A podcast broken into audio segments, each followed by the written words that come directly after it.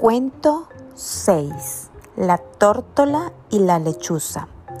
Este cuento está inspirado para integrar la autoestima en la propia vida como un faro que permitirá a las niñas y niños ser personas seguras, independientes, respetuosas con ellas mismas y con los demás, que saben amar ¿Por qué han aprendido a amarse? Vayas donde vayas, sigue siendo tú. Cuenta una vieja fábula que una lechuza y una tórtola eran vecinas en el bosque.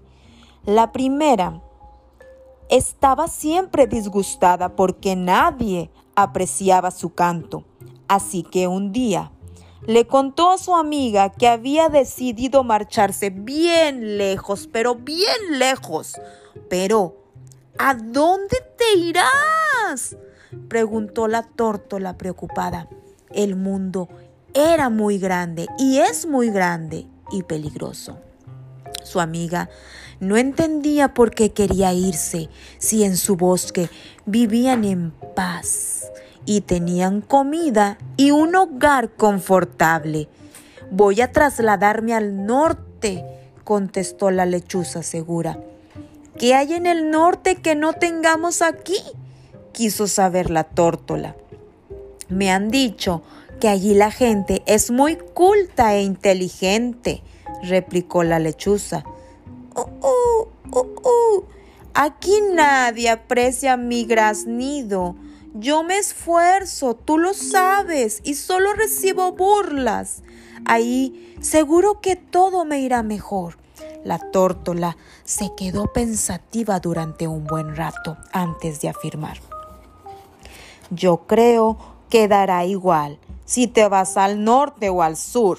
La lechuza abrió mucho sus ojos grandes, redondos como naranjas. Estaba sorprendida. No entendía a qué se refería. ¿Tú eres capaz de cambiar tu voz? le preguntó la tórtola. La lechuza negó con la cabeza. Su amiga a veces hacía preguntas muy tontas, muy tontitas. Entonces, da igual donde vayas, si tu voz es la misma, si tú eres la misma, las cosas serán parecidas allá donde vayas. A la gente del norte tampoco les gustarás. Y tras una pausa para reflexionar, añadió, si te gustas a ti misma en todas partes, estarás bien, sin importar lo que piensen los otros.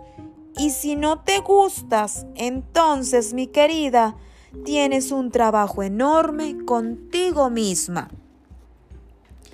La única persona que podemos cambiar, ¿sabes quién es? Solo tú. A veces nos quejamos de los demás. Desearíamos que fueran distintos, poder cambiarlos, pero eso es tarea casi imposible. Solo hay una persona en el mundo a la que puedes cambiar, si así lo deseas. Solo tú. Solo tú, querida, querido. Un viejo proverbio indio dice, es más fácil calzarse unas zapatillas que alfombrar el mundo entero.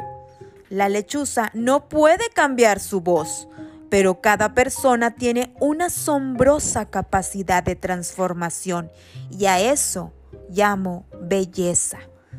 Para eso no hay que ir al norte ni al sur. Dentro de ti mismo, de ti misma, es donde anida el gran cambio. Decide lo que quieres ser y haz lo necesario para hacerlo posible, porque aunque nada cambie, si tú cambias, todo cambia. Y hoy te quiero hablar del arquetípico del auténtico, que se caracteriza por ser quien es en cualquier lugar o circunstancia. Aparece con todo su ser, sin importar el, el rol o la ocasión. En su luz hace uso de su espontaneidad y naturalidad, honrando siempre sus raíces y convicciones y actuando en consecuencia. Si llega la sombra, puede traer gotas de imprudencia, haciendo, haciendo uso excesivo de su así soy yo limitándole la adaptación a ciertas culturas o entornos. Si hay exceso del auténtico, aparece la desfachatez y algo de descaro que pueden dar lugar al cinismo y a la imprudencia. Y si hay carencia de auténtico o auténtica, llega la búsqueda de ser como él o ella, alejando la naturalidad y resultando en una mala copia de alguien más. Y también te quiero hablar de la emoción relacional simpatía, que busca agradar a otro, intenta por diversos medios el ser aceptado y apreciado por los demás. Hace esfuerzo para sostener y generar vínculos. Entonces, mi querida y mi querido, este cuentacuentos hoy ha finalizado.